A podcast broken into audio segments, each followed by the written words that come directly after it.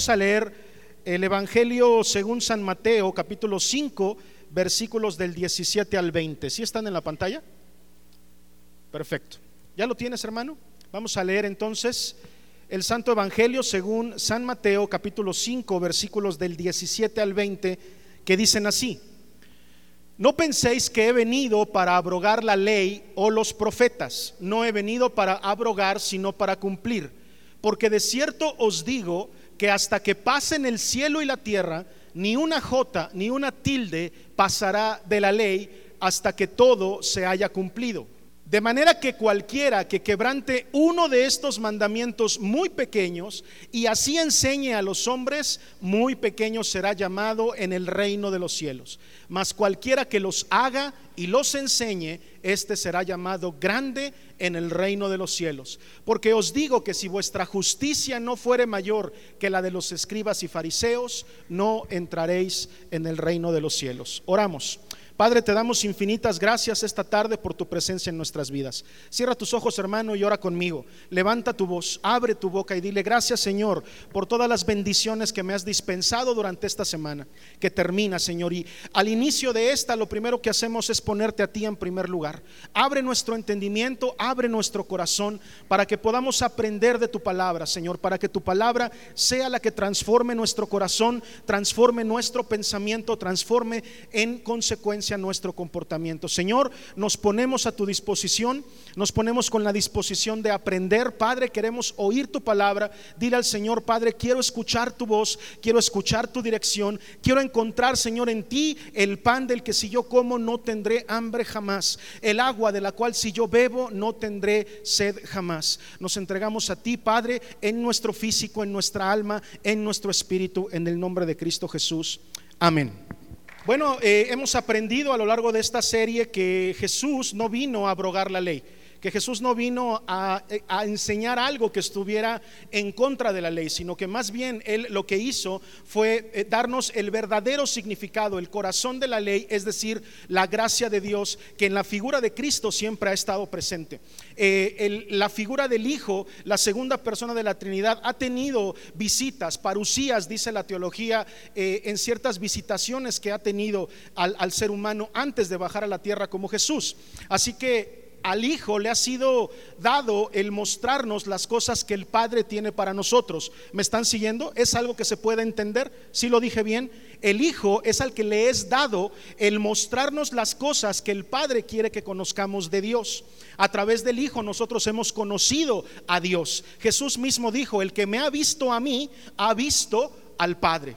De hecho, una vez cuestionó y dijo, ¿cómo dices, muéstranos al Padre? Ah, eso lo dijo justo antes. Cuando me estás viendo a mí, entonces no cuestiones, estás viendo al Padre. Ahí no solamente se estaba identificando con Dios como nadie más en la vida lo había hecho, sino que también estaba mostrando que era un encargo de parte de Dios para él, para Dios Hijo, el dar a conocer lo que de su Padre es necesario que conozcamos. Así que tú y yo tenemos para que conocer a Dios, relacionarnos con el Hijo. Y el Hijo, Jesús, vino a enseñarnos en estos versículos preparativos para estas eh, seis, eh, eh, seis, ejemplos que él pondría acerca de lo oísteis que fue dicho. Vuelvo a repetir por tercera ocasión, son cuatro veces las que lo dice, más dos accesorios. Los dos accesorios no los vamos a ver en esta serie, sino las cuatro veces que él textualmente dice, oísteis que fue dicho. Y hoy nos ocupa la tercera vez a través de esta enseñanza podemos nosotros aprender que Jesús estableció esos dos principios. Uno, que Él no estaba en contra de la ley. Dos, que Él estaba en contra de los escribas y fariseos que habían dado una interpretación muy, em, muy acomodada de la escritura. Él estaba en contra de los maestros que se habían levantado a enseñar la escritura de una forma en donde la interpretación solamente la podían tener ellos y nadie más. Así que Jesús no se presenta como un intérprete. No se presenta, aprendimos como uno más, sino que se presenta como el único que tiene la autoridad para interpretar la palabra del Señor y de esa manera entregarla al corazón del hombre. ¿Cuántos pueden decir amén? Es algo maravilloso lo que nosotros nos estamos encontrando. A través de estas enseñanzas Jesucristo toma la autoridad no de ser un maestro, sino de ser el maestro. No de ser un profeta, sino de ser el profeta. No de ser simplemente alguien que predica muy bonito, sino el príncipe de los predicadores, aquel que puede bajar la palabra del cielo a la tierra y a través de su palabra enseñar el corazón del hombre y transformarlo. Oh, mi hermano, yo quiero decirte, si tú buscas transformación, no te va a servir una filosofía, no te va a servir un libro que te hable de cosas buenas, no te va a servir la autoayuda. Si tú quieres transformar tu corazón, tú necesitas a Cristo Jesús en tu corazón, el único que puede verdaderamente transformar el corazón del hombre. Alguien puede decir amén. Alguien puede aplaudir a ese Jesús que es nuestro Dios y que hoy tenemos. Hoy nos ocupa la tercera ocasión en la que Jesús dice, oísteis que fue dicho. Vamos a Mateo 5, versículos del 38 al 42. Oye, pastor, te brincaste. Yo por ahí revisé y faltaba lo del divorcio y faltó lo de los juramentos. Esas son las accesorias que las vamos a tratar en otra ocasión. Ahorita vamos a tratar un tema importante para Jesús también, que comienza a partir del versículo 38 y que dice así, oísteis que fue dicho que, G34, no, ¿verdad? Es otra cosa. Oísteis que fue dicho ojo por ojo y qué, y diente por diente. Pero yo os digo, ahí está la autoridad de Jesús otra vez, pero yo os digo, no resistáis al que es malo. Antes, a cualquiera que te hiera en la mejilla derecha, vuélvele también la otra. Y al que quiera ponerte a pleito y quitarte la túnica, déjale también la capa. Y a cualquiera que te obligue a llevar carga por una milla, ve con él dos. Al que te pida, dale. Y al que quiera tomar de ti prestado, no se lo rehuses. Hasta ahí la palabra del Señor. Es la tercera ocasión en la que Jesús dice, oísteis que fue dicho. Y por primera vez, bueno, desde las dos accesorias anteriores, pero en esta clase es la primera vez que no se refiere a un mandamiento. No se refiere al decálogo, sino se refiere a una parte de la ley mosaica.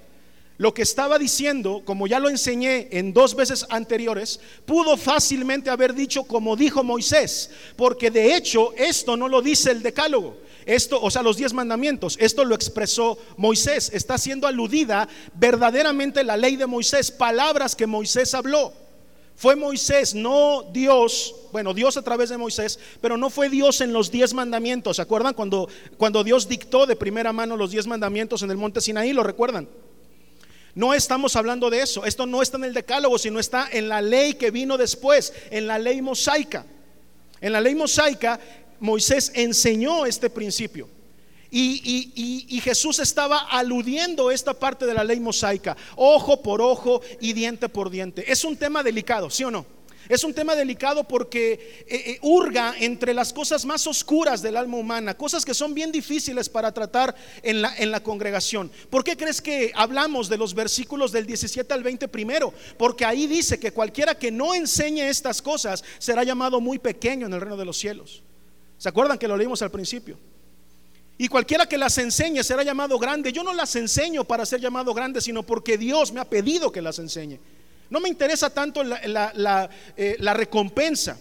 Pero como les dije en la clase pasada, la ventaja de enseñar palabra de Dios y no cualquier otra cosa es que no tengo que estar buscando qué predicar y qué no predicar. Yo predico lo que dice la palabra del Señor y punto. Y ahí dice que nosotros debemos de tratar estos temas en la congregación. El que no enseñe estos aspectos, dice, será llamado muy pequeño en el reino de los cielos, aunque parezcan mandamientos chiquititos. Es un tema complicado porque nos habla de uno de los aspectos más difíciles de manejar por el ser humano. Me estoy refiriendo a la venganza.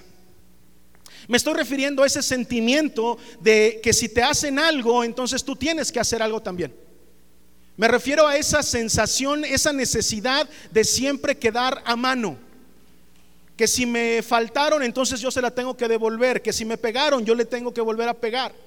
Estamos hablando de un sentimiento muy escondido en nuestro corazón. Y es difícil, es complicado tratar estos temas porque nuestra alma es, está, tiende a querer vengarse tiende a, sentirse ofendido y a tratar de resolver esa ofensa de alguna u otra forma. Es un aspecto muy sensible de la vida cristiana. Una pregunta que todos nos hacemos, pastor, yo antes, bueno, no era cristiano, uy, mechita corta, pastor, me hacían algo, uh, inmediatamente acababan en el suelo. Y a veces hasta lo presumimos, ¿no? Éramos mechita corta. Uy, no, pastor, a mí si me decían ya, yo ya les había ganado por dos. Entonces la pregunta que nosotros nos tenemos que hacer, o que, bueno, más bien, la pregunta que muchas veces nos hacemos es, ¿cómo tengo que reaccionar? Ahora que soy hijo de Dios, ahora que conozco de Cristo, ahora que, que supuestamente hay algo diferente en mí, ahora ¿cómo se supone, pastor, que tengo que reaccionar cuando alguien me ataca?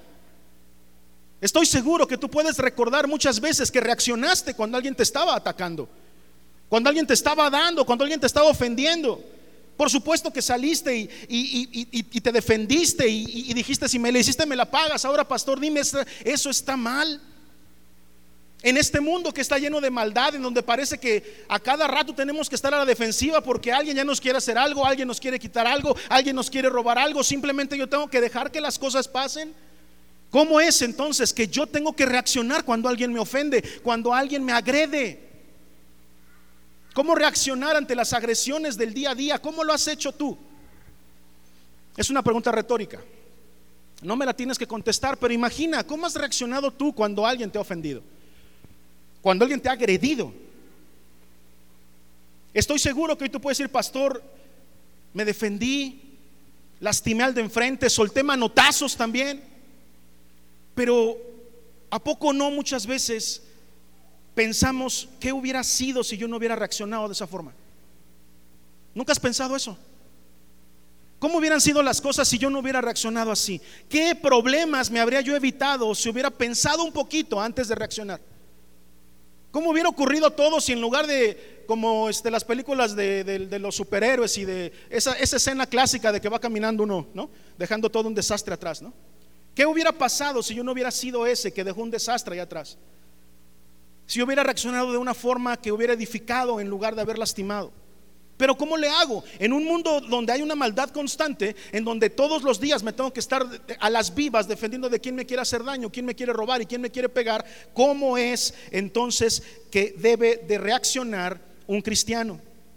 Moisés lo dijo, ojo por ojo y diente por diente, pero estas palabras, ¿cómo las acomodo yo en el reino? ¿Dónde caben estas palabras de esta justicia?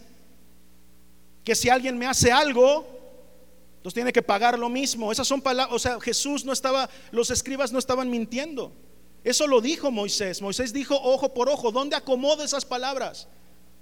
¿En, en, qué parte de mi acervo cristiano puedo yo poner eso? Si alguien me hace algo, me la tiene que pagar igual, porque la Biblia dice. Y sin embargo aquí Jesús responde estas preguntas. En estos cuatro versículos Jesús responde a través de cuatro ejemplos eh, lo que tú y yo como cristianos tenemos que hacer. Él trata cuatro temas muy delicados. Escuchen, el versículo 39, ahí están, ¿verdad? En el versículo 39 él habla acerca de agresiones físicas, apunta eso. En el versículo 39 él trata las agresiones físicas.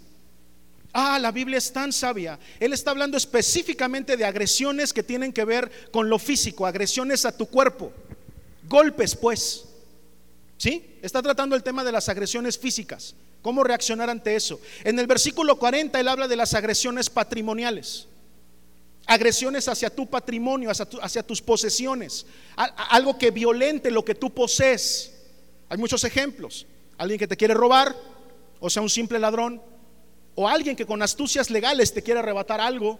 En el versículo 41 él habla de agresiones legales, agresiones y abusos que se dan a través de los, de los em, de los huecos de la ley o de, o de una interpretación eh, amanerada de la ley. Son derechos, perdón, agresiones a tus derechos, a tus derechos como ciudadano, a tus derechos como persona, a tus derechos como mujer. Son agresiones legales, agresiones de parte de los que gobiernan. Y en el versículo 42 habla sobre agresiones financieras. Alguien que efectivamente quiere lastimar tu bolsillo, quiere lastimar tu dinero.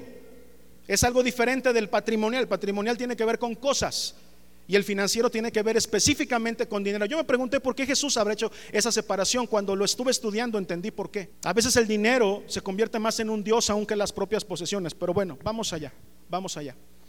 Entonces, el problema que nosotros estamos enfrentando como seres humanos es un problema continuo, ¿sí o no? Este problema que tenemos de la venganza es todos los días. Desgraciadamente vivimos en una sociedad que está llena de maldad. ¿Cuántos están de acuerdo conmigo? De verdad ya no sabes en quién confiar. Cualquiera estamos a, la defensiva, salimos a la calle a veces con miedo.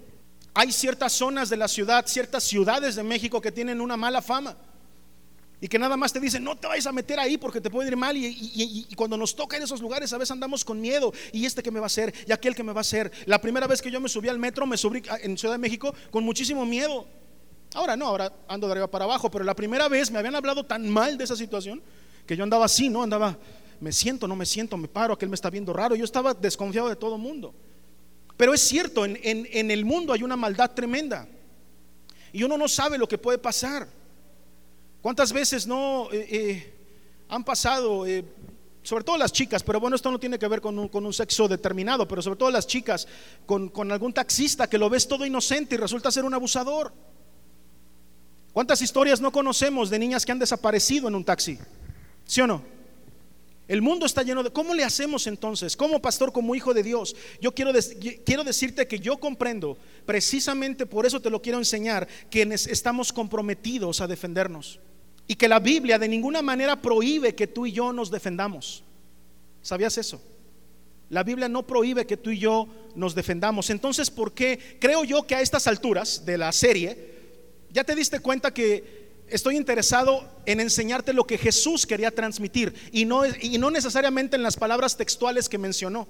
Por ejemplo, cuando vimos la primera clase que, se trataba del el homicidio y del mandamiento de no matarás, realmente lo que me interesaba era enseñarte que no te enojaras. ¿Sí o no? Esa fue la enseñanza verdadera, ¿o no? Estábamos viendo no matarás, pero la enseñanza de Jesús era no te enojes y aprende a controlar tu enojo. Y date cuenta de que enojarte es tan grave como matar. ¿Se acuerdan?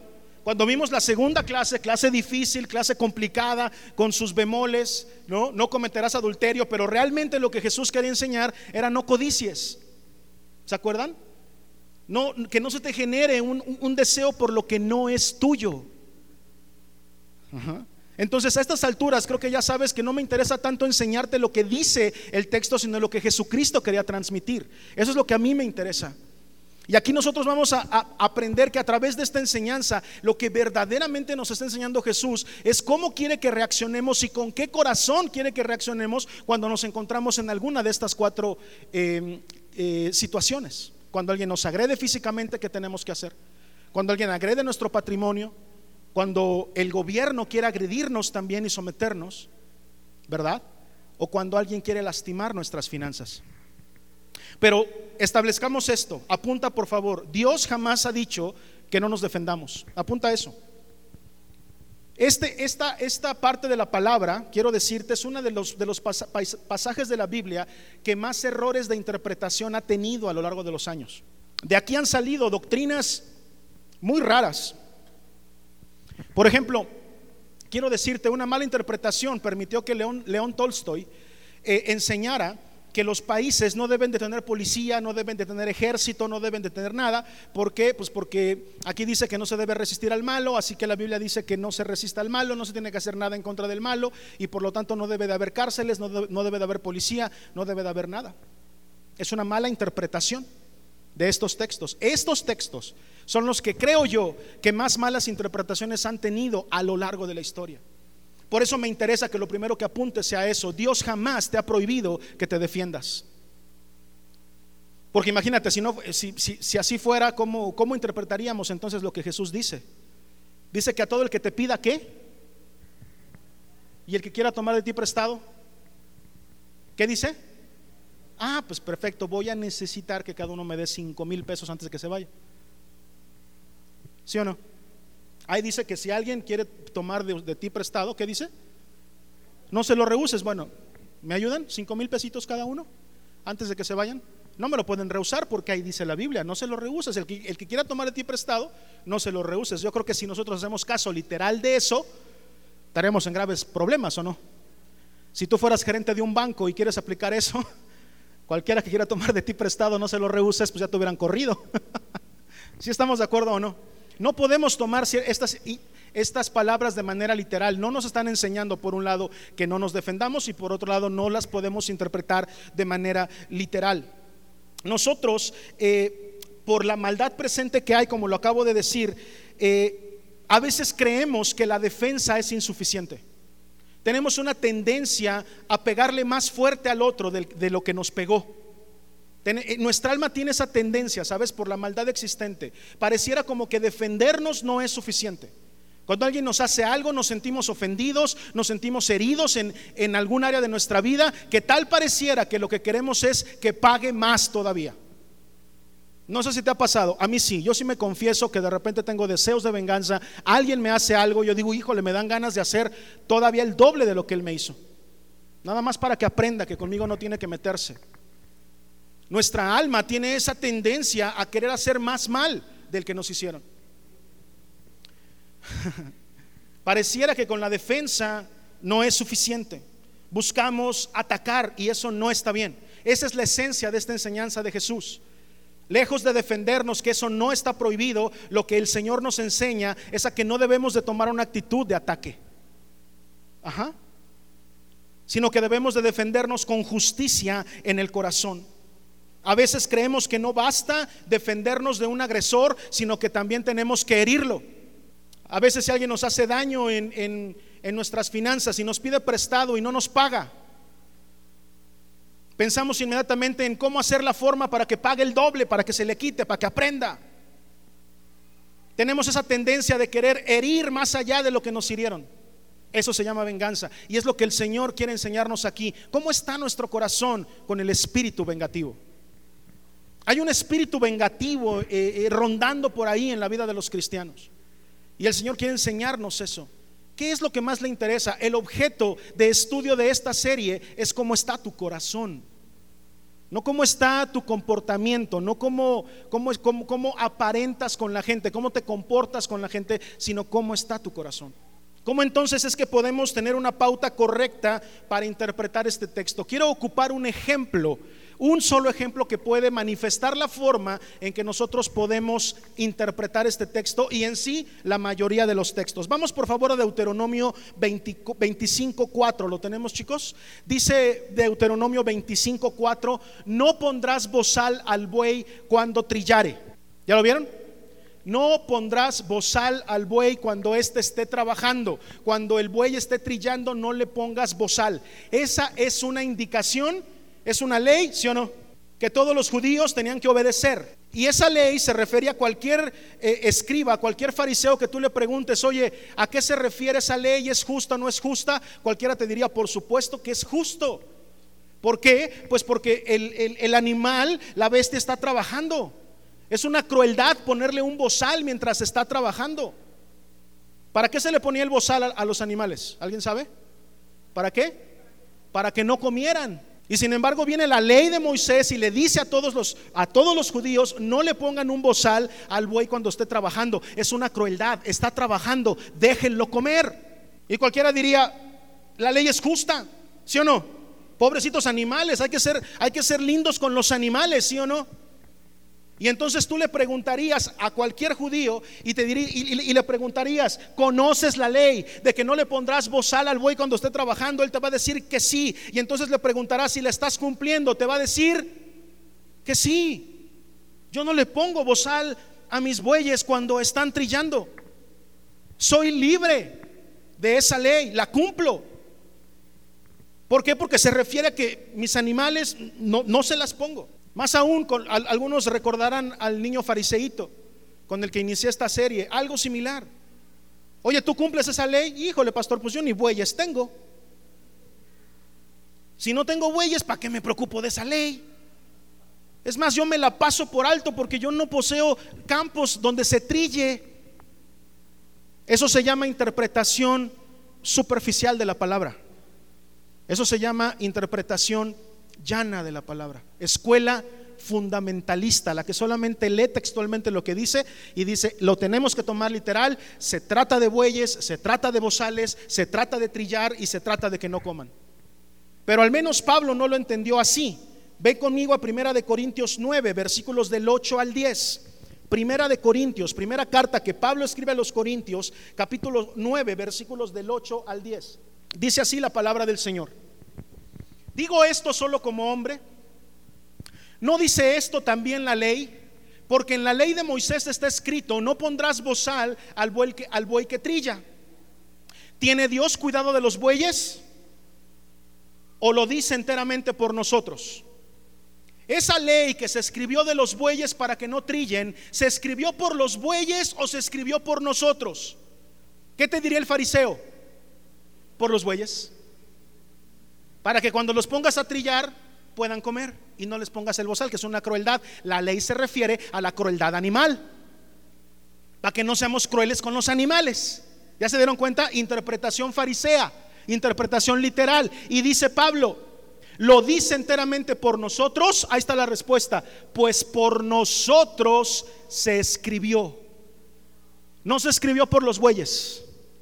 Se escribió por nosotros, que a veces nos comportamos como tal, pero no somos. Pues por nosotros escribió porque con esperanza debe arar el que ara y el que trilla con esperanza de recibir el fruto. Dicho de otras palabras, en Filipenses dice, en Tesalonicenses dice, el que no trabaje, que no coma. Pero el que trabaja, digno es de un salario. Si alguien está trabajando en tu viña, si alguien está trabajando contigo, no le pongas un bozal. Está esperando recibir un fruto. Está esperando recibir algo. No seas abusivo. Si tú tienes a alguien trabajando contigo, no le pongas un bozal, págale bien. Porque si está trabajando, digno es de un salario. Y de hecho cuando dice eso, lo dice acerca de los obreros en la, en la casa del Señor, ¿sí o no? A los obreros, dice, los obreros de la casa del Señor dignos son de tener un salario.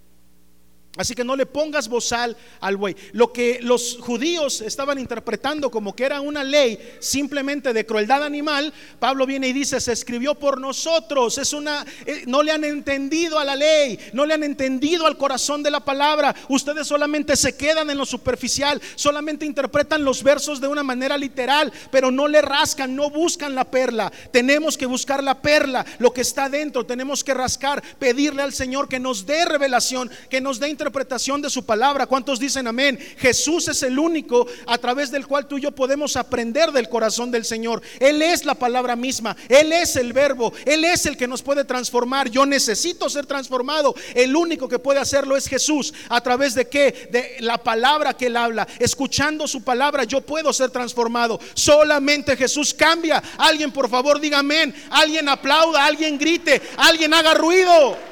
Si tomamos las cosas literalmente sería un error.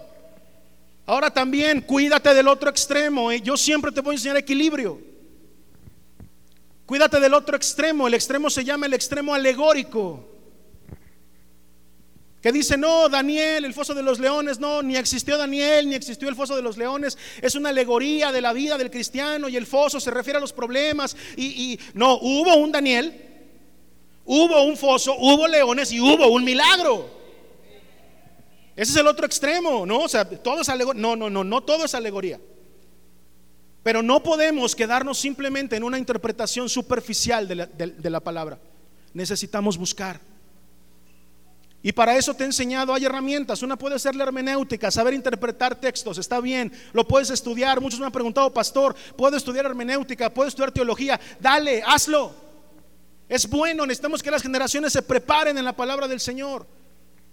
Pero no hay nada más poderoso que el rema de Dios, la palabra de Dios revelada a tu vida de manera personal, con un significado para tu corazón. No vas a encontrar tanto en el estudio como en una relación íntima con Dios, en donde Dios te revele lo que quiere escuchar en su palabra, lo que te quiere decir en su palabra. ¿Alguien puede comprender eso?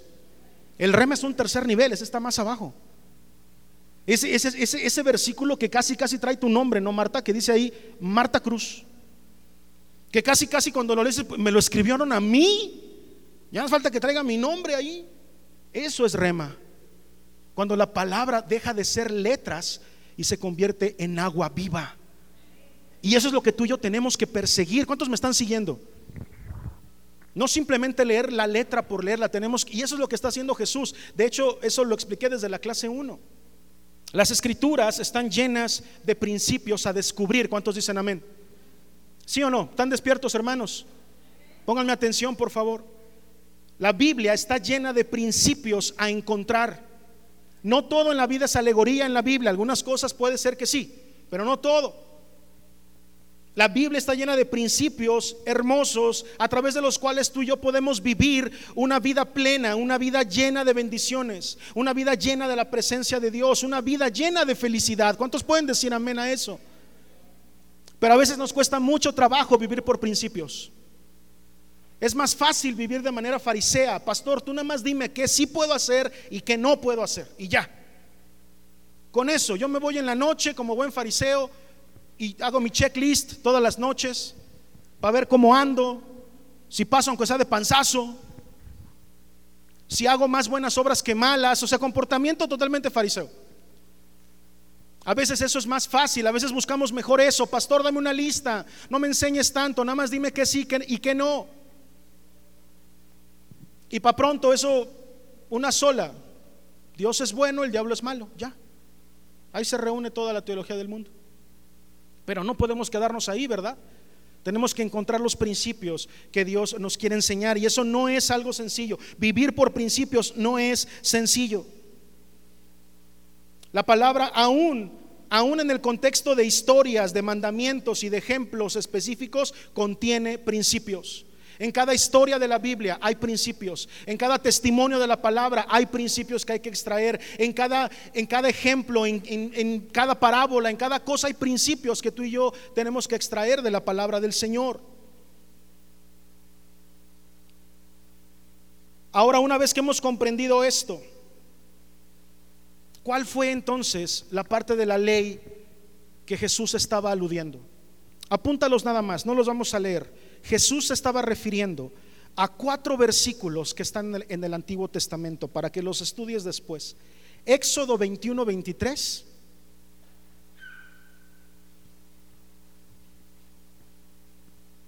Éxodo 21 del 23 al 25, es la misma que estoy diciendo, ¿eh? Éxodo 21, del 23 al 25.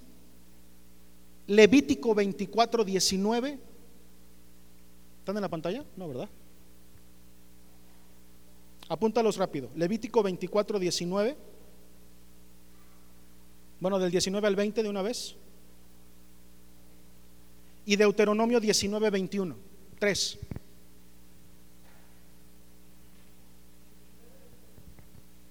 Deuteronomio 19, 21 fue la última que dije.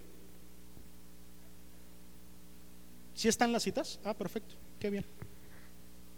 Bueno, apúntenlas para que después las lean. Dicen, dicen básicamente lo mismo. Por eso es que no, no, las voy, tú, tú estudialas. Esos tres versículos, ponme atención tantito, son los que Jesús aludió. Esos son los tres versículos en donde dice ojo por ojo. Esos son los versículos que utilizó Jesús, que referenció Jesús cuando dijo, oísteis que fue dicho ojo por ojo. Se refería a esos tres versículos. Es en donde está, donde aparece esa frase. Y la dijo Moisés. ¿Ok? Estamos viendo que es Éxodo, Levítico y Deuteronomio. Pura ley mosaica. Puros escritos que se le atribuyen a Moisés. Lo dijo Moisés. Pero nosotros necesitamos aprender, te dejo de tarea que lo estudies, los tres versículos, estudia su contexto y te vas a encontrar que cada vez que Moisés estaba hablando acerca de ojo por ojo y diente por diente, se estaba refiriendo a un ambiente, a una atmósfera legal, una atmósfera de juicio, una atmósfera en donde había jueces y abogados. De manera que no se la estaba diciendo a una persona para que le ejecutara de manera personal con su vecino sino que fue una ley dada para jueces, para que le ejecutaran los jueces y supieran cómo debe de ser administrada la justicia cuando vinieran dos personas con alguna querella. No, sí se entendió eso. No está dada para que tú la practiques con tu vecino el de enfrente que te ofendió. Ninguno de los tres contextos nos enseña que sea así. Nadie puede tomar estos versículos y decir, la Biblia dice que ojo por ojo y diente por diente. Ahí se está refiriendo a una indicación de Moisés para los jueces del pueblo. En los tres lugares aparece que es una recomendación para la administración de la justicia. Es una indicación para los jueces. Si alguien viniera contigo con alguna situación, eh, con alguna querella, con alguna una situación que estuvieran peleando, tú tienes que analizar y tienes que ver y tienes que darte cuenta de quién le faltó a quién. Y lo mismo que le quitó es lo mismo que le tienes que quitar al otro. No es para ti la ley, no es para que tú la apliques, es para que la apliquen los gobernantes. De hecho, déjame y te digo que haciendo otra vez uso de esta tendencia que tiene el alma de hacer algo malo, precisamente esta ley de ojo por ojo y diente por diente fue instaurada por Moisés precisamente para evitar los deseos de venganza. Por este deseo de, es que si me hizo, yo le quiero cobrar el doble, yo quiero que me pague más, me debe mil, pero que me pague dos mil por los intereses. Me mató un hermano, yo quiero que se muera toda su familia. Por ese deseo de, de, venganza que hace que el otro pague más del crimen, más del crimen que cometió, es que se instauró esta ley. De hecho, esta ley no se instauró para beneficiar la venganza, sino para frenarla, para frenar la maldad, para que el gobierno supiera cómo frenar la maldad. Pero se da siempre en el caso legal, ojo por ojo y diente por diente. ¿No fue lo que hizo Salomón? A Salomón se le presentaron dos mujeres diciendo, mató a mi hijo, ¿se acuerdan de eso? Bueno, hay un contexto detrás. Una de ellas aplastó a su hijo durmiendo, ¿lo recuerdan? Y entonces cuando vio, vio a su hijo muerto y lo levantó y entonces corrió y dijo, se lo voy a cambiar a la vecina.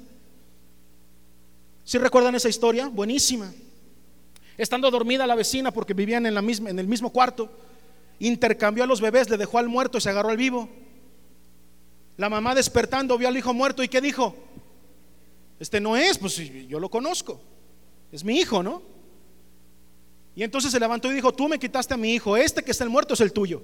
El que está vivo es el mío. Y dijo, no, el, vivo es el mío. Y entonces el, que está muerto es el tuyo. Y la otra mujer dijo, vayamos entonces al juez. ¿Se acuerdan? Y fueron con, con el rey, con Salomón. Y le dijeron, rey, y le explicaron todo el choro que te acabo de decir. Pa, pa, pa, pa, pa, pa. Y entonces Salomón dijo, ojo por ojo y diente por diente. Traigan la espada. Agarramos al bebé que está vivo, lo partimos en dos, la mitad para una y la mitad para otra. Estaba obedeciendo a esa ley. Ojo por ojo y diente, la mitad para cada quien. Y la que no era mamá dijo, eso es justicia, señor rey, la que no era la mamá. Eso es justicia, traigan la espada, pártanlo y la mitad para cada quien. Y la que era mamá dijo, no, déjenlo así, que viva. Y ahí, Salomón, un hombre que cuando Dios le dijo, pídeme lo que quieras, le pidió que sabiduría e inteligencia para gobernar, no nada más sabiduría. Lean bien el versículo, dice sabiduría e inteligencia para gobernar. Encontró el corazón de la ley, ojo por ojo y diente, el corazón, no la letra, el corazón de la ley, la gracia de Dios. Y entonces cuando vio lo que pasó, dijo, esa es la madre, a ella denle el niño. Lo que Salomón hizo fue utilizar la ley como verdaderamente estaba pensada en el corazón de Dios. Y descubrió el corazón, el corazón de la ley y el corazón de quién? De la mamá. Lo que él estaba haciendo a través de la petición de partir al bebé era probar qué? La veracidad, una prueba de ADN, el corazón, el corazón. Y lo que Jesús está enseñando aquí es exactamente lo mismo. Nosotros debemos de, entender que esta ley fue dada para los gobiernos. Y más adelante puedes apuntar también, Primera de Pedro 2, 13 y 14, habla acerca de cómo las autoridades han sido puestas por Dios. A ellas les corresponde ejecutar esta ley, no a nosotros. ¿Te queda claro eso? No es una ley para nosotros. ¿Quieres ejecutar esta ley? Sencillo. Estudia leyes Ajá. Hazte un buen abogado, crece en la carrera, conviértete en un juez y cuando seas juez vas a tener para esos asuntos toda la autoridad de ejecutar esta ley como Dios la enseña, ojo por ojo y diente por diente, justicia para cada quien. Si hay alguien que cometió un crimen, que lo pague. Y que lo pague de manera justa, no más, pero tampoco menos. Por lo tanto, podemos nosotros concluir esto. Jesús no estaba enseñando esto con la intención de marcar un código de conducta entre civiles. Lo que estaba enseñando era que tenemos que ir más allá y decir, tenemos que dejar lo que Moisés enseñó para las autoridades en las autoridades. Pero yo quiero enseñarles lo que tiene que haber en su corazón. Ustedes como mis hijos no pueden comportarse de esta o de aquella forma. Ahora vamos a la interpretación que nos da Jesús. Ahora sí ya voy a empezar a predicar. Primero, Él dice, si regresamos por favor chicos a Mateo 5 del 38 al 42, lo primero que dice es, después de esta introducción que nos da, oísteis que fue dicho ojo por ojo y diente por diente, y que dice, pero yo os digo, lo primero que dice es, no resistáis al malo. Y eso ya les dije que fue mal interpretado muchas veces, como pensando que no debemos de hacer frente a la maldad, como que, como que Jesús pudo haber estado enseñando que no tenemos que hacer nada cuando alguien quiere venir a hacernos daño, que no lo podemos resistir, pero no es esa la enseñanza.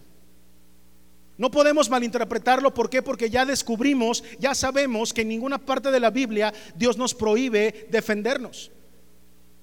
Yo quiero decirte una cosa, hay un, un testimonio que tocó mi corazón, que me lo platicó un pastor amigo mío, amigo mío personal, íntimo.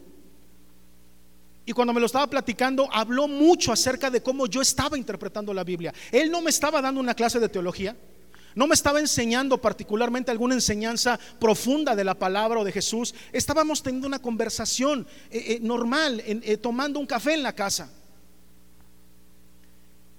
Y no sé por qué salió este tema. Y, lo que él me dijo me hizo cuestionarme la forma en la que yo me estaba, estaba confiando en mi interpretación de la palabra.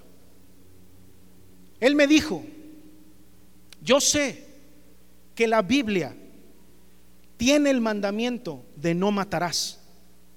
¿Me queda claro? Y por supuesto que yo respeto la Biblia y no lo voy a hacer, no le voy a quitar la vida a nadie. Pero Marco, escúchame, eso me lo platicó una noche. Él está casado, tiene su esposa, pastora también, y tiene tres hijas, niñas, las tres. Y me dijo, pero si yo un día se mete un ladrón a mi casa, y pone en peligro la vida de mi esposa o la vida de mis hijas, yo he sido puesto en mi casa para defenderlas, cualquiera que sea el costo.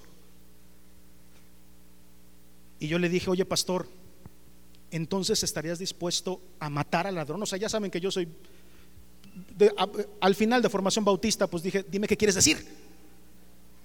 ¿Lo matarías? O sea, dime, si fuera necesario, sí. Pero la Biblia dice, no matarás. Sí, pero la Biblia dice que mi primer ministerio es mi casa. Y que yo tengo que defender mi casa por sobre todas las cosas. Y si es necesario que yo le quite la vida a un hombre para defenderla de mis hijas, lo voy a hacer. Y le dije, ¿y qué del mandamiento? ¿Qué vas a hacer con ese mandamiento? Y sabes qué me dijo, no sé. No sé. Lo he preguntado con Dios, se lo he cuestionado y mi respuesta es no sé. No sé, pero sí estoy bien convencido de que tengo que defender a mi familia, de eso no tengo ninguna duda. Y si yo tengo que defenderlas al punto de que si un tipo tiene una pistola en la cabeza de una de mis hijas y yo tengo que hacer lo mismo por, por salvar y defender la vida de mi hija, lo voy a hacer y después arreglo cuentas con Dios. Así me dijo. Y después me arreglo con Dios. Después ya le pregunto que, cuál es la respuesta teológica a eso, si tenía que dejar que matara a mis hijas. Ahí yo veo, ya me arreglo con él después, pero de que defiendo a mi familia y defiendo a mis hijas, las defiendo. Y bueno, ahí quedó. Oye, pastor, pero ¿en qué, termina? no, no ha terminado la historia. Hasta ahorita él no me ha dicho tampoco qué le ha dicho Dios. Digo, no ha cometido ningún crimen. Pero le dije, bueno, ahí cuando Dios te dé la respuesta del acertijo, me echas un telefonazo y me dices para quitarme de las dudas. A ver si estamos, eh, si, si, tenemos permiso del cielo. si alguien se mete, le podamos dar crán. Hizo que me cuestionara cómo estaba interpretando yo la Biblia. Yo, yo entendí que hay mandamientos en la Biblia, que hay comportamientos en la Biblia, pero que yo he sido puesto con un primer ministerio, que es mi casa y que tengo que defender mi casa de lo que sea.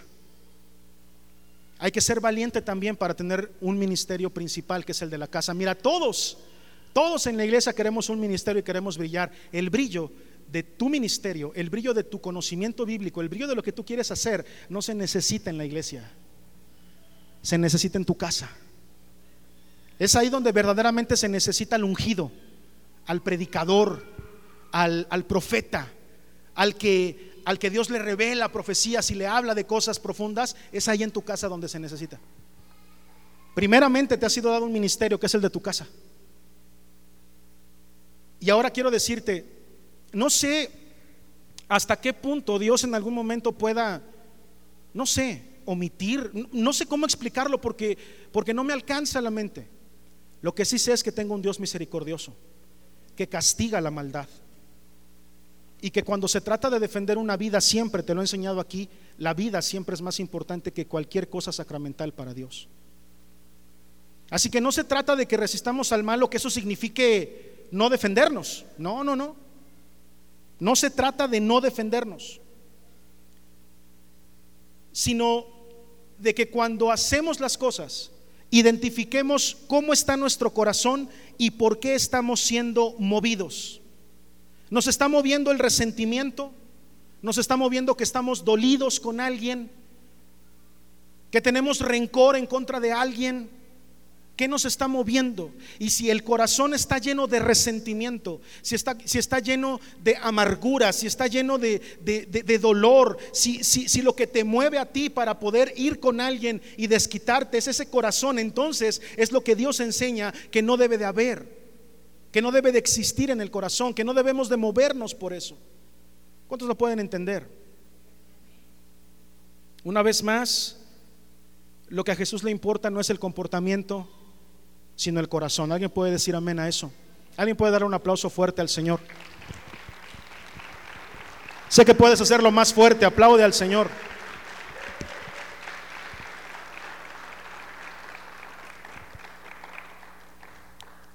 Hechos 16, del 19 en adelante. Pero viendo sus amos que había salido la esperanza de su ganancia, se está refiriendo a los apóstoles llegando a ver a una persona que adivinaba, ¿se acuerdan?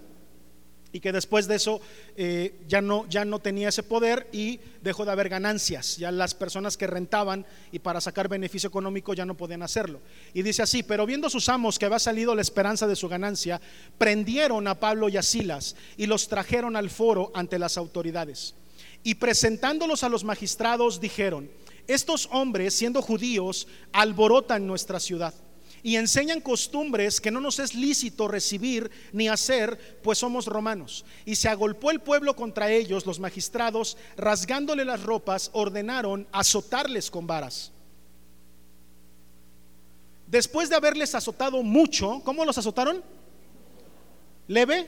¿Tranquilo? No, ¿verdad? ¿Cómo los azotaron? Mucho los echaron en la cárcel, mandando al carcelero que los guardase con seguridad, el cual, recibido este mandato, los metió en el calabozo de más adentro y les aseguró los pies en el cepo. ¿Los metió en el calabozo de dónde? ¿El calabozo de dónde? ¿Eh? El de más adentro.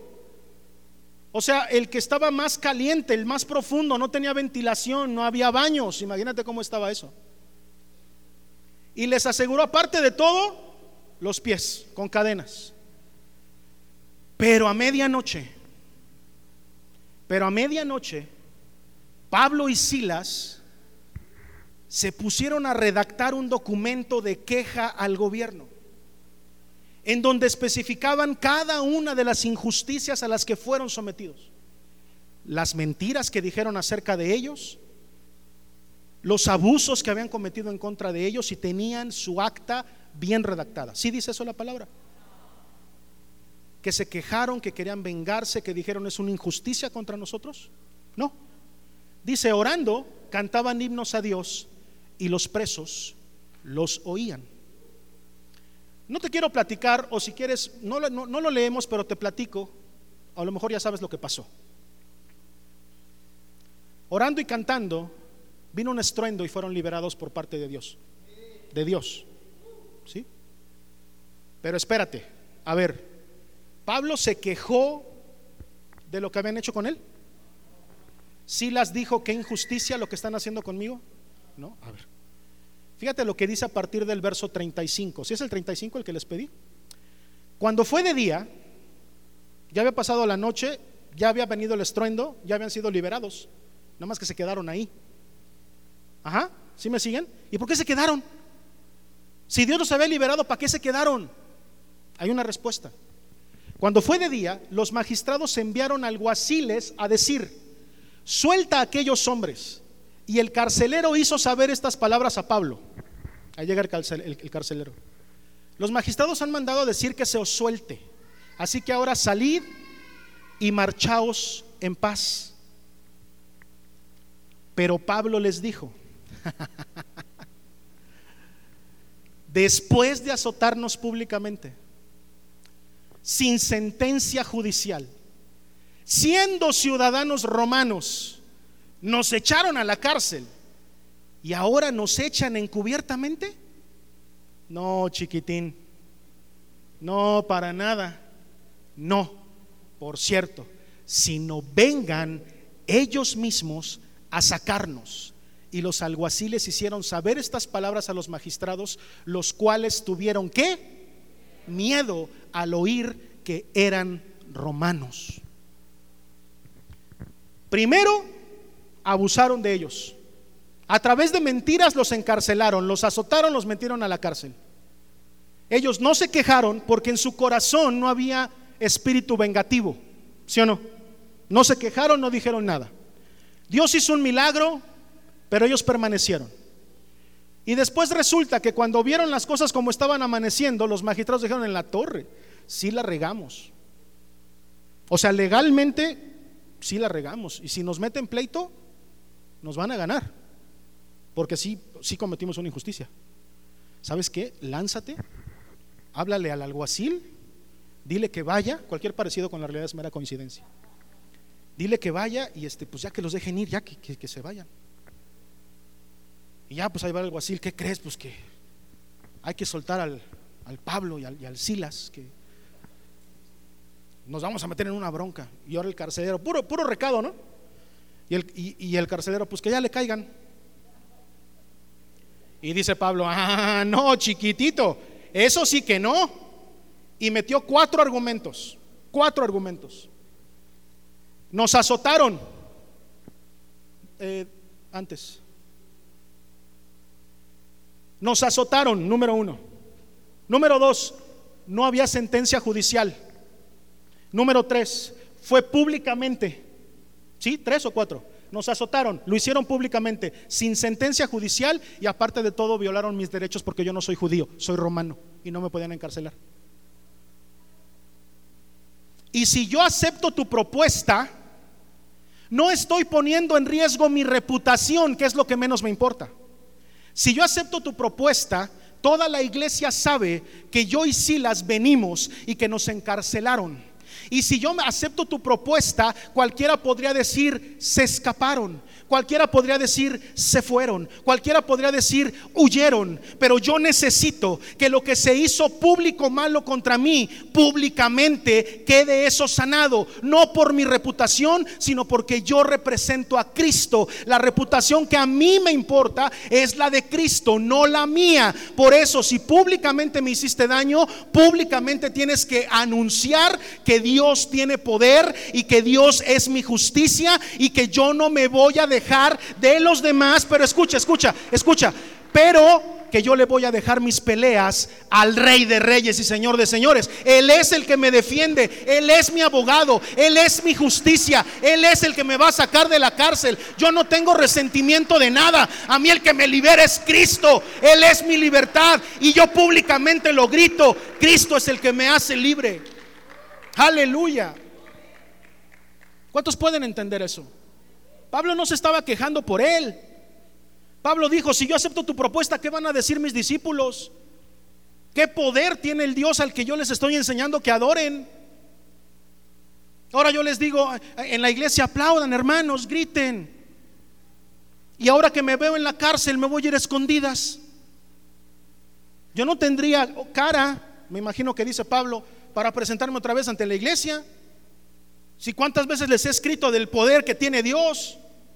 ¿Cuántas veces les he dicho que confíen en Él? Y esto que está pasando no es otra cosa más que un ejemplo del poder de Dios. Así que yo no me salgo a hurtadillas. Yo desde anoche cuando me encarcelaron confiaba en que la justicia viene de lo alto, en que la venganza es del Señor, en que el que paga es Él, el que me libera es Él. ¿Hay alguien que pueda decir amén a eso? Yo vine a predicarle a alguien que estuviera despierto y que dijera, pastor, yo lo creo, yo creo que del cielo, de lo alto viene mi justicia, no de los hombres, no de lo que los hombres hacen, sino de aquel que tiene la última palabra y ese siempre va a ser Cristo Jesús. Alguien puede aplaudir con el corazón, alguien puede soltar su alabanza al Dios poderoso que tenemos. Quiero motivarte a que abandones la venganza.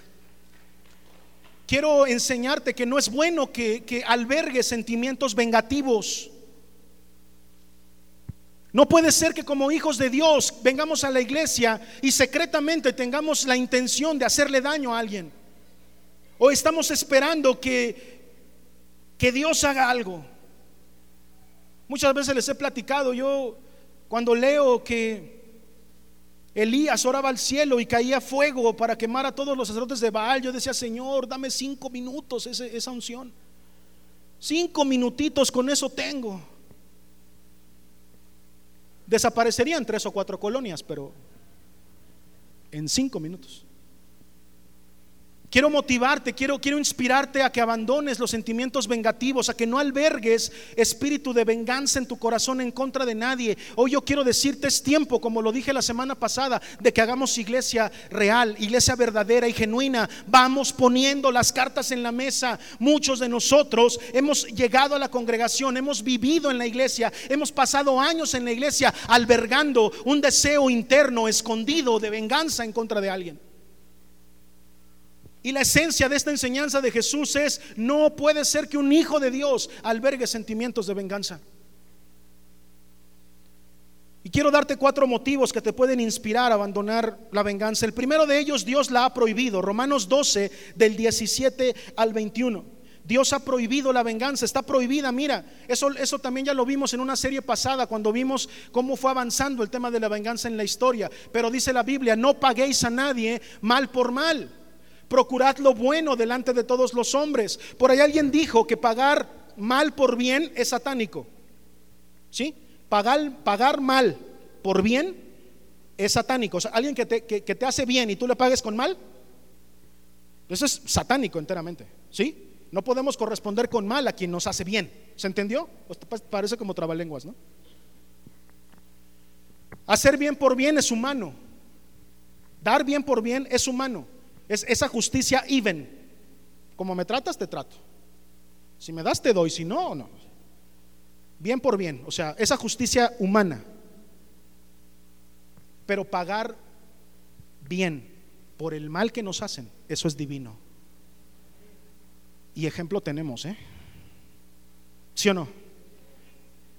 Pagar mal por bien es satánico. Pagar bien con bien es humano. Pero pagar con bien el mal que nos hacen, eso es divino. Eso solamente Dios lo puede hacer. Por lo tanto, debemos de orar a, adquirir ese corazón. Si es posible, en cuanto dependa de vosotros, no de los demás, ¿eh? en cuanto dependa de vosotros, estad en paz con todos los hombres. A veces los cristianos somos los que más guerreamos. A veces la bondad la, encerramos en cuatro paredes y necesitamos ser bondadosos allá afuera. No os venguéis vosotros mismos. Dice, bueno, cuando tengan suficiente razón, sí. ¿Dice eso? Es un mandamiento. Dice, no os venguéis vosotros mismos, amados míos, sino dejad lugar a la ira de Dios. Mira, nadie se burla de Dios. Tú no puedes tener sentimientos de venganza, pero mira, si de algo te sirve, nada se le escapa a Dios. Y Él va a pagar, ¿sí o no? Por lo tanto, deja lugar a que Dios pague lo que tenga que pagar. Y renuncia al sentimiento de, de quedar a mano, ¿ok? Porque escrito está, mía es la venganza, yo pagaré, dice el Señor. Entonces, lo primero que te quiero decir es, Dios ha prohibido la venganza. Número dos, la venganza le pertenece a Él. Ahí mismo lo dice. El único que puede ejecutar venganza es Él, porque a Él le pertenece. Lo cual quiere decir que si en algún momento tú quieres vengarte de alguien, le estás quitando a Dios a lo que solamente le pertenece a Él. Y la palabra dice que los ladrones y los que hurtan no entran al reino de los cielos. Y otra vez está relacionado con el corazón, otra vez con la codicia. No puedes tomar deseo de venganza porque la venganza no te pertenece, esa es de Dios. Solamente le pertenece a Él, no es tuya. Y cuando tú quieres tomar venganza, cuando tú quieres, hoy me la hizo, ahora me la, me la va a pagar dos o tres veces más, estás tratando de quitarle algo a Dios que solamente le pertenece a Él. Y eso es grave. Eso es grave.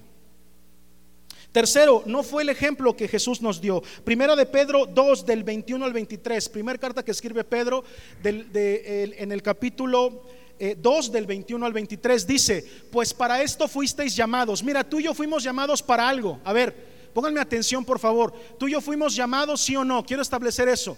¿Cuántos llamados hay aquí? Yo quiero que levantes tu mano y quiero que tengas fe de saber que tú eres un llamado, un escogido de Dios, que fue Él el que te escogió. ¿Cuántos dicen amén? Ah, bueno, pues tú fuiste llamado por algo, para algo, mira, para esto, porque también Cristo, ¿qué? ¿Cristo qué hizo? Padeció por nosotros, dejándonos qué? Ejemplo para que sigáis sus pisadas, el cual no hizo pecado, ni se halló engaño en su boca, quien cuando le maldecían, cuando padecía, sino encomendaba la causa al que juzga justamente. Tú y yo recibimos ejemplo de parte de Jesús. Te quiero animar a que dejes la venganza. Él mismo eh, eh, nos, nos, dice en su palabra que tú y yo hemos, hemos sido llamados a aguantar vara. Vuelta con el que tienes al lado y dile, aguanta vara. Aguanta vara. Sufre el agravio. Dile, dile que está al lado, sufre el agravio.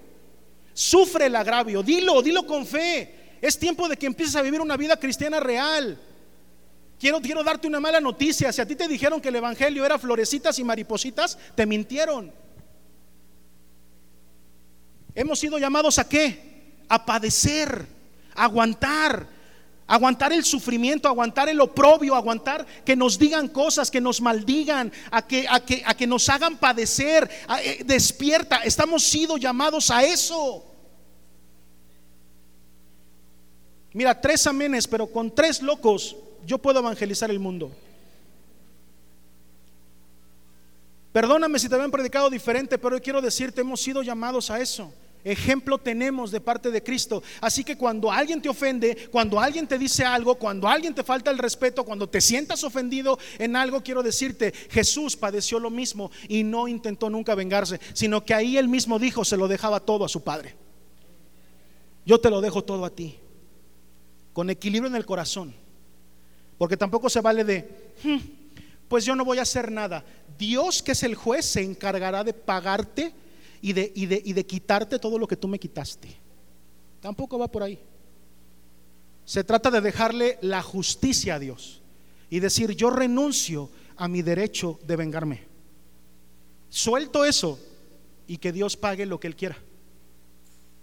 Porque la justicia le pertenece a Él. ¿Cuántos dicen amén? Y número cuatro, Mateo 6 del 14 al 15. Si tú, no, si tú eres incapaz de perdonar, querido hermano, solamente hay una causa. No conoces el perdón de Dios. Porque si perdonáis a los hombres sus ofensas, os perdonará también a vosotros vuestro Padre Celestial. Mas si no perdonáis a los hombres sus ofensas, tampoco vuestro Padre os perdonará vuestras ofensas. Es que la Biblia está sencilla, nada más que a veces la queremos complicar. Está bien sencillo. Y no lo estoy diciendo yo, lo dice la palabra. Si no perdonas al que te hizo daño, entonces quiere decir que no has conocido el perdón en tu vida. Y no estás consciente de todo lo que Dios te ha perdonado. Porque aquel que está consciente de cuánto Dios le ha perdonado, como ya lo enseñé, está dispuesto a soltar los billetes de perdón que sean necesarios. Necesito sembrar en tu corazón esta tarde animarte a que abandones el espíritu vengativo, a que le entregues al Señor todo deseo de venganza. ¿Cuántos dicen amén? ¿Cuántos lo quieren hacer esta noche? Hacer una oración y decir al Señor, te entrego todo. Me han hecho mucho daño, me han, me han dicho esto, me han dicho acá, me han llamado de esta forma, me han llamado de la otra, pero tú, Señor, eres el que va a pagar. Y verdaderamente ser libre de todo eso. Amén. Cuando Cristo es el centro de nosotros, cuando Cristo es verdaderamente el centro de nuestra vida, no tenemos nada que defender porque Él es todo para nosotros. Cuando tenemos a Cristo, lo tenemos todo. ¿Cuántos dicen amén? Sí, sí, sí lo crees de verdad.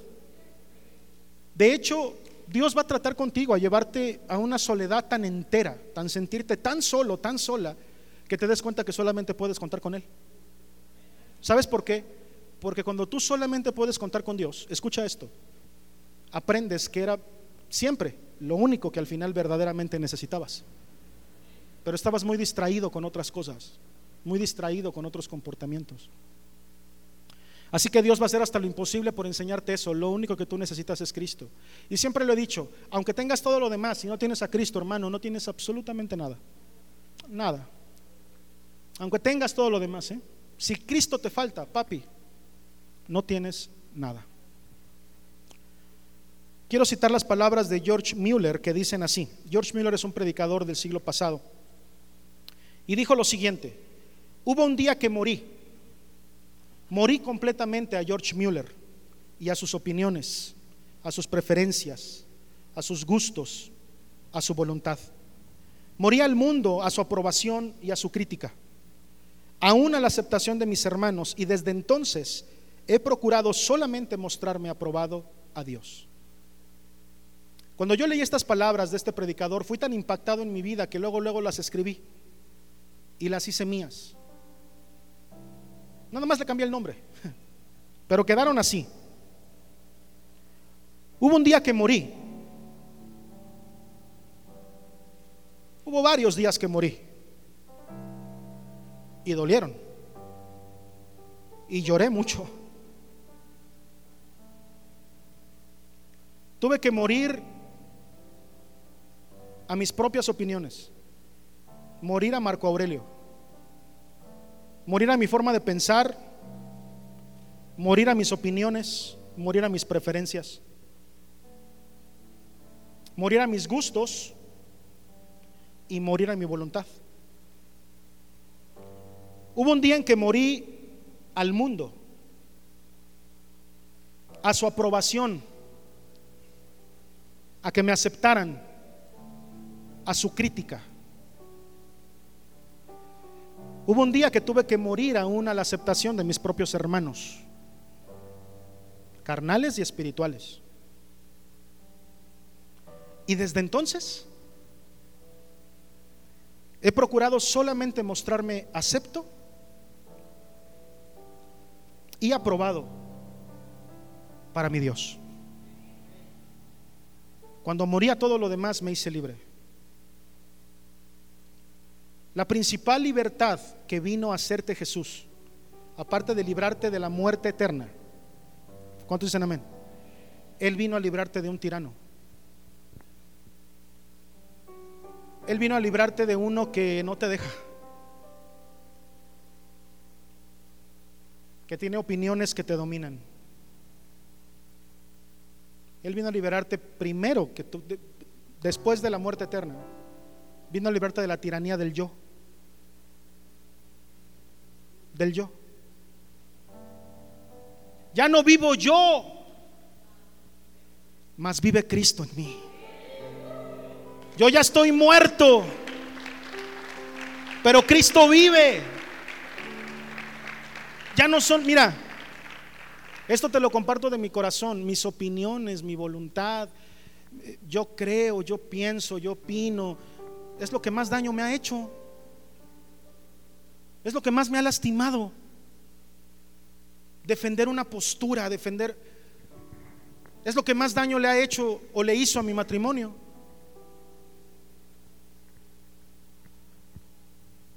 El ego. Ego en griego es yo. ¿Saben eso? Ego en griego es yo. Egoísmo, la idolatría de uno mismo, el yo. Ególatra, aquel que solamente considera como ídolo a sí mismo, narcisismo. Si algo vino Cristo fue a librarnos de la tiranía del yo. Cristo vino a librarnos de eso. Mira lo que dice segunda de Corintios 5 del 14 al 15. Segunda de Corintios 5, porque el amor de Cristo nos constriñe pensando esto, que si uno murió por todos, luego todos ¿qué? todos murieron. Y por todos murió para los que viven, ¿qué dice ahí? Ya no vivan para sí, sino para aquel que murió y resucitó por ellos. Cristo murió por mí, ah, yo muero por él. Ah, yo muero por él. Soy juntamente crucificado con él. Y ya no vivo yo, sino vive él. Ese es el verdadero cristianismo. Ya no importan mis necesidades, sino las que él me diga. Ya no mis opiniones, sino las opiniones de él. Ya no mis pasiones, sino lo que a él le apasiona. Ya no mis prioridades, sino lo que él considera importante. Mi agenda cambió. Ahora mi agenda, tú la abres y dice, ya no dice agenda del pastor Marco, no, ya no dice nada de eso. Ahora es agenda de Dios. ¿Qué quiere Dios que haga con mis días, que haga con mi tiempo, que haga con, con todos los recursos que yo tengo?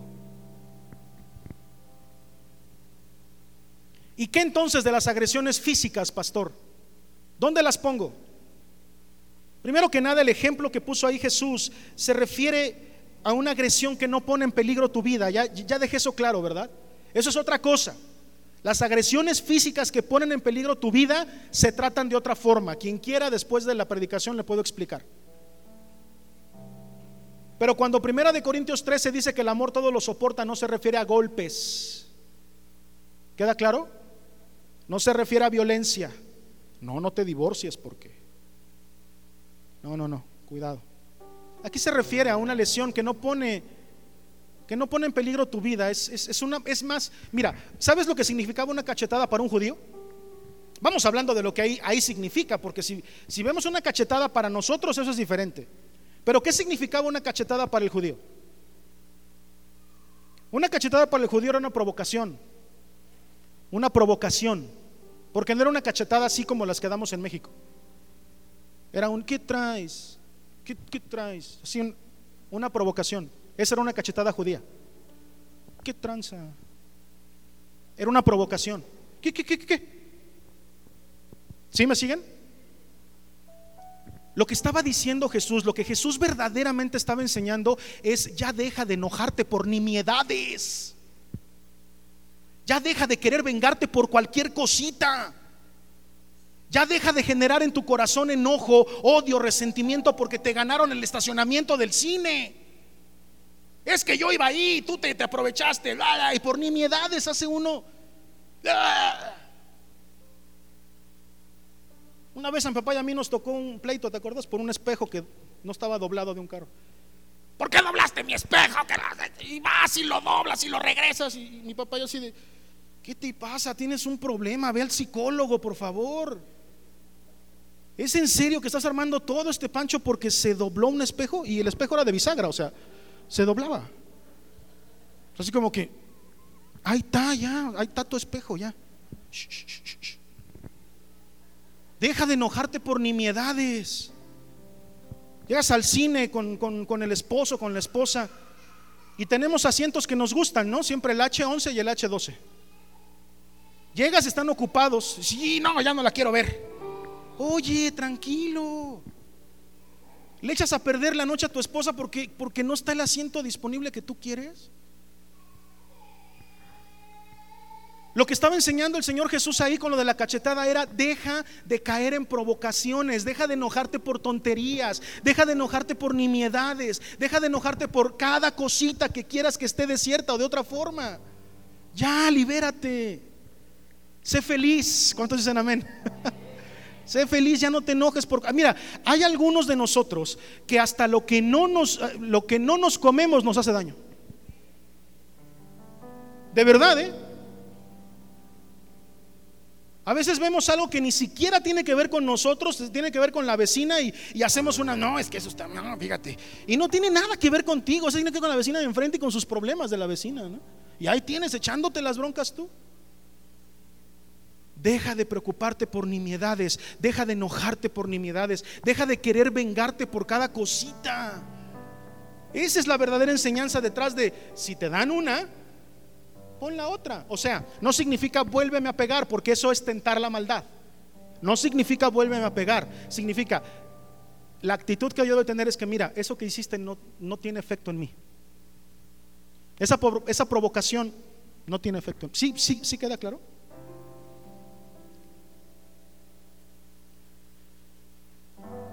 Déjale la defensa de tu dignidad y de tu honor a Dios. ¿Apuntaste eso? Déjale la defensa de tu honor y de tu dignidad a Dios. Ay, cuánto nos preocupa nuestro honor y nuestra dignidad. Déjaselas a Dios. La reputación que tenemos que hacer famosa es la de Cristo, no la tuya. ¿Sí o no? ¿Y qué, de las agresiones eh, eh, patrimoniales, pastor? Cuando dice ahí el Señor, si alguien te pide la, túnica, dale, también la capa. La túnica y la capa eran, eran, cosas especiales dentro del pueblo judío. Tan especiales que podían ser embargables. Si alguien le debía, si, si alguien te debía, tú podías embargarle la túnica, pero no podías embargarle la capa. Porque la capa podía servir para muchas cosas. Podía servir como, como abrigo, como cama, como cobijo, como sombra. La capa podía servir para muchas cosas. Por eso era, no, era, no era embargable. Lo que te podían embargar era la túnica. Ajá.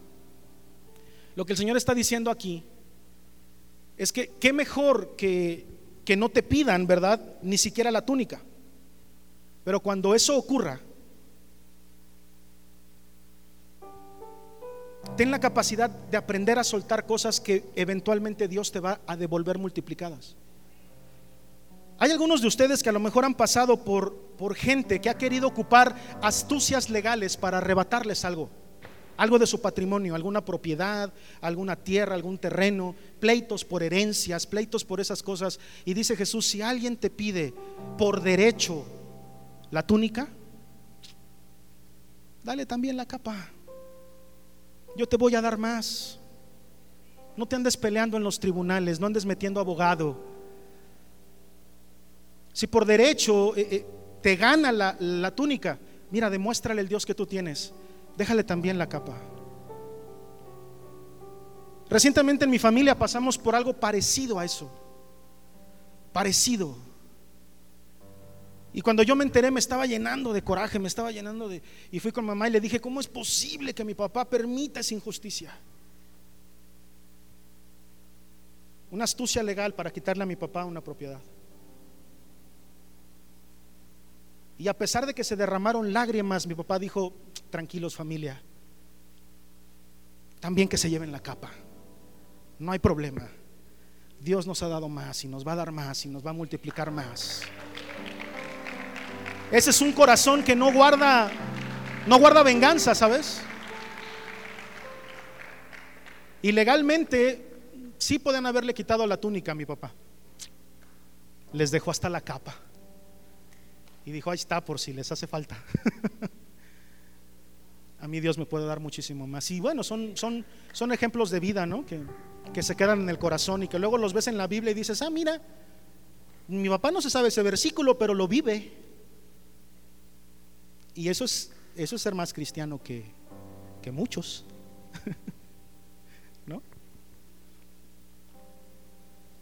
¿Y qué de las agresiones eh, legales, las agresiones que vienen por parte de situaciones gubernamentales que tú sientes que son una carga? Enojos que tenemos en contra del gobierno por ciertas cosas u otras. Ya sabes, el tema de la, de la milla. Cualquier romano podía parar a un judío y decirle, ayúdame con los costales que traigo, y el judío estaba obligado a ir una milla con él, obligado por ley. No podía decir que no, y eso lo pone en una condición muy mala porque a veces el judío estaba trabajando, arando la tierra, estaba preocupado por sus cosas y cualquier romano puede decir, ven a ayudarme, cárgame estos costales por lo menos una milla y el judío no puede decir que no. ¿Qué mejor que no tuviéramos que caminar la milla? ¿Sí o no? ¿Está mejor no caminar la milla? No. ¿Sí estoy, estamos de acuerdo o no? Que no hubiera ninguna ley que nos dijera que tenemos que caminar una milla ayudándole a alguien, un soldado romano que nos pida. Pero si ya está la ley, la enseñanza del Señor es, si ya te están obligando a caminar una milla, sufre el agravio y ve, con ellos dos. Nos está enseñando, no hay autoridad sino puesta por Dios, tranquilo. No te quejes de tus gobernantes. Si te están imponiendo algo, mira, es mejor que no impongan nada, yo entiendo, es mejor que no hubiera milla extra. Pero ya que la hay, seamos buenos ciudadanos y cumplamos. Seamos ciudadanos ejemplares. Si se nos pide una milla como cristianos, demos dos. Que seamos un pueblo de Dios convencido de que las autoridades han sido puestas por Él. Que aun cuando vemos el, bueno, no quiero decir, aun cuando ves, es que, iba a decir de un programa que pasa todas las mañanas y, te molesta y tú tienes que decir, ay, mira, con todo lo que estás diciendo, no te obedezco a ti, obedezco a Dios cuando te estoy obedeciendo a ti.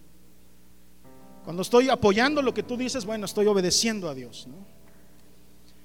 Por favor, comprendan, siempre y cuando no nos estén obligando a hacer cosas en contra de la palabra de Dios. Eh, yo me refiero a ese tipo de cosas que de repente hacen que se sienta uno afectado en sus derechos. Tranquilo, no hay una autoridad que no haya sido puesta si no es por Dios. ¿Y qué de las agresiones financieras, pastor? Ahí dice que al que pida le dé. Y si alguien quiere tomar de mí prestado, que ahora cualquiera que venga yo le tengo que prestar. A cualquiera que venga yo le tengo que dar, porque entonces eso va a estar tremendo. Se me acercan como 15 a la semana. Va a quedar sin comer por andar prestando y obedeciendo eso al pie de la letra. No. Aquí quiere decir, y lo que el Señor quiere, quiere enseñar, es que para que el ladrón deje de ser ladrón, no basta con encerrarlo en la cárcel. ¿Cuándo el ladrón deja de ser ladrón? ¿Cuando deja de robar? Yo pregunto, ¿el ladrón deja de ser ladrón cuando deja de robar? ¿Verdad que no? Porque si tú agarras un ladrón y le evitas que robe metiéndolo a la cárcel 20 años, y si sale vuelve a robar, nunca dejó de ser ladrón. Ese es el corazón de la ley. El ladrón deja de ser ladrón no porque deje de robar, sino porque en lugar de la maldad que hizo le suma algo bueno. Cuando demuestra la transformación de su corazón.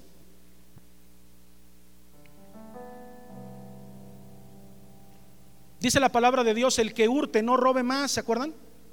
Dice al revés, el que roba no hurte más, sino que trabaje para que produzca y pueda ayudar a los demás. No solamente se necesita que, que, se deje de robar, sino que se trabaje para dar a los demás. Entonces, ¿cuál es la enseñanza de Jesús? La enseñanza de Jesús es la disposición en tu corazón, la misericordia para ayudar a todo aquel que lo necesite. No le des tu dinero a cualquiera que venga y te lo pida. No. Analiza. Observa. Date cuenta de cómo está la, la tierra en la que quieres sembrar. Porque lo que Jesús está enseñando es que tanta disposición y misericordia hay en tu corazón para ayudar al que lo necesita. ¿Vamos bien?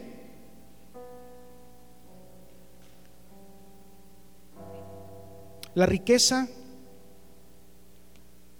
siempre va a ser para compartir.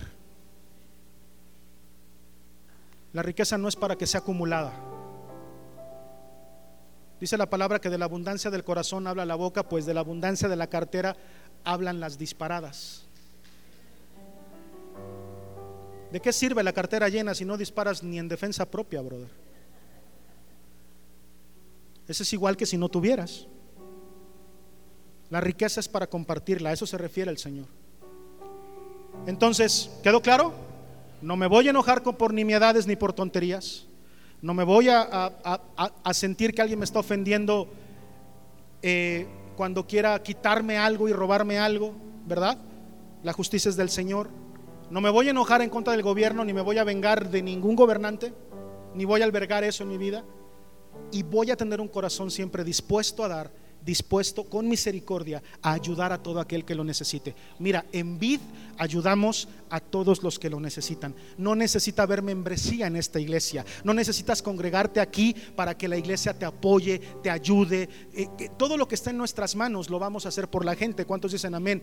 Y los que son discipulados personalmente por mí, siempre les digo, cuando inició la pandemia, que les dije? Ayuden al que puedan. No es una situación de que si vienes a la iglesia o si eres cristiano. No, si tú ves que tu vecino tiene algún problema, ve y ayúdale. Si tú ves que tu primo, que tu familia, que alguien, cuando te encuentres con alguien en la calle, observa a quién le siembras. Porque tampoco vamos a andar financiando vicios ni maldades. Por favor, entiéndeme eso. No le des una moneda a aquel que no sea una buena tierra. Pero si ves que es una buena tierra, ayuda. Ten un corazón misericordioso. Levanta tu mano ahí donde estás. Yo quiero bendecir esta tarde tu salida de esta congregación. Levanta tu mano alto. Oro para que en el nombre de Cristo Jesús, cierra tus ojos ahí donde estás. Para que en el nombre de Cristo Jesús todo espíritu de venganza salga de tu vida en este momento. Ahí donde tú estás, empieza a orar al Señor y dile, Padre, yo renuncio a todo derecho de venganza. Díselo, díselo, suelta la venganza. Yo, yo renuncio a vengarme de mi cónyuge, a vengarme del que me hirió, a vengarme de mi familia, a vengarme de, de aquel que me hizo daño, el que me robó, el que me quitó posesiones, el que me quitó una casa, una tierra, un papel. Yo renuncio a todo eso en el nombre de Cristo Jesús. Renuncio al deseo de venganza. Díselo, díselo, fluye. Espíritu Santo, en el nombre de Cristo Jesús empieza a liberar a tu pueblo. Libera a tu pueblo de todo sentimiento de venganza. Espíritu de venganza fuera de este lugar. En el nombre de Cristo Jesús. Yo echo fuera de tu vida, de tu corazón. Arranco con fe toda raíz de amargura que se haya querido adueñar de tus sentimientos y de tu corazón. Declaro con fe, como un ministro de fuego, declaro que el Espíritu Santo viene a sanar todo ese deseo que tienes de, de vengarte de alguien, que ese resentimiento que sientes salga fuera de tu corazón ahora. Se libre, libérate en el nombre de Cristo Jesús. El Espíritu Santo está en este lugar y quiere liberarte de todo aquello que te está impidiendo tener una vida plena, feliz delante del Señor. Hoy yo oro para que te abandone todo espíritu de venganza para que sueltes y perdones a aquel que te hizo daño. Levanta bien alto tu mano. Yo oro en el nombre de Cristo Jesús para que venga el perdón a tu vida. Cuanto Dios ha perdonado todos tus pecados. Alguien diga amén, por favor. Por cuanto Dios ha perdonado todos tus pecados, suelta y perdona a aquellos que te han herido. Suéltalos en el nombre de Jesús.